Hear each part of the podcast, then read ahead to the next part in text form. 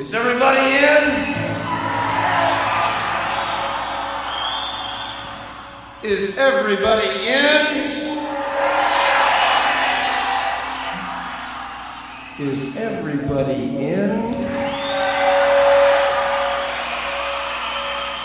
The ceremony is about to begin.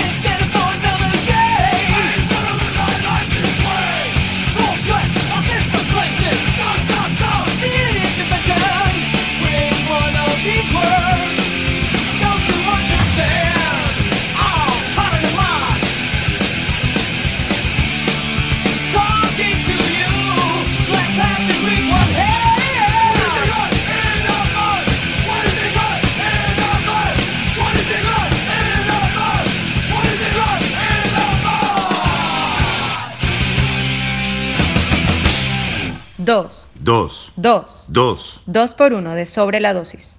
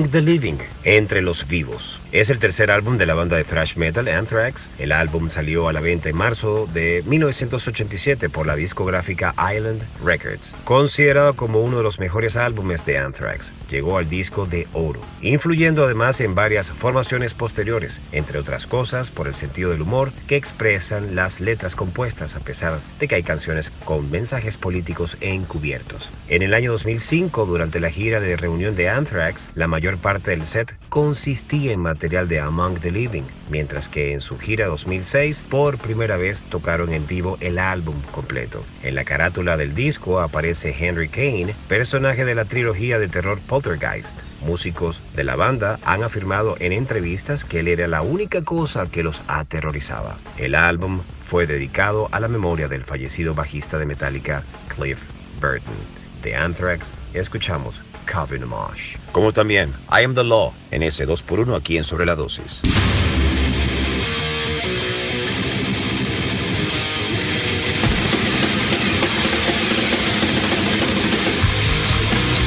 Welcome to the Mighty Metal Hour. ¿Qué tal, Metalheads? Bienvenidos a una nueva edición de Sobre la Dosis. Les recuerdo a todos nuestras redes sociales, arroba Sobre la Dosis y mi cuenta personal, arroba Jonathan Montenegro. En la edición y producción general de Sobre la Dosis, Carlos González, y en la producción ejecutiva, Jonathan Montenegro. Y quien les habla, Jonathan Monteblack. Welcome, welcome back. Esto es Sobre la Dosis.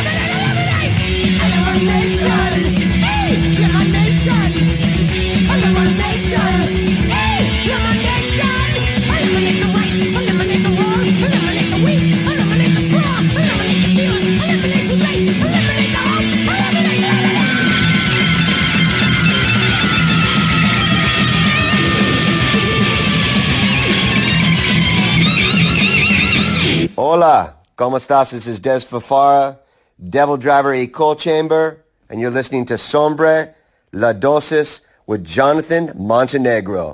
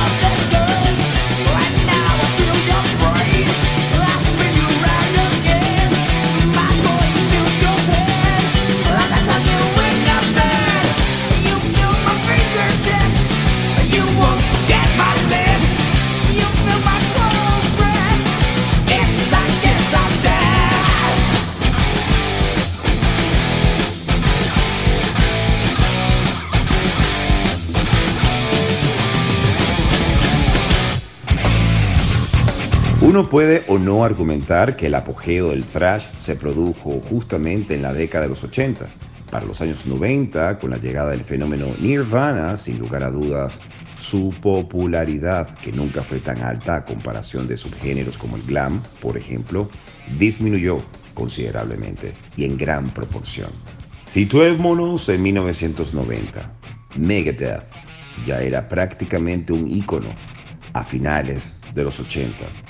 Hasta el momento Megadeth no habían grabado ni un solo disco repitiendo formación, siendo Rust in Peace el primero en juntar a los cuatro miembros que definitivamente marcaría un antes y un después en la historia de la banda. Marty Friedman y Nick Mensa fueron reclutados por Dave Mustaine y junto a este y su por entonces inseparable compañero David Ellefson configuraron una de las alineaciones más demoledoras de las que haya presumido cualquier banda que incluye la palabra metal en su estilo musical, algo que podría llamarse así como el Dream Team del thrash metal. Producido por el prestigioso Mike Klink, Rust in Peace supuso la consagración absoluta de Megadeth a nivel mundial. De hecho, casi 20 años después, Rust in Peace sigue siendo considerado uno de los mejores discos de thrash heavy metal de la historia y por supuesto uno de los exponentes imprescindibles del género. Mensajes antibélicos explícitos, política, masacre nuclear, extraterrestres, lujuria, rabia y brujería se dan cita en nueve temas a los que ni les sobra ni les falta absolutamente nada. No sé cuántos discos podrían calificarse íntegramente como perfectos, pero Rust in Peace es, sin duda, para mucha gente, uno de ellos. Cada segundo de reproducción es armónicamente un pleno acierto. De Megadeth escuchamos Tornado of Souls. Y previo escuchamos a Overkill con el tema Elimination de su álbum The Years of Decay.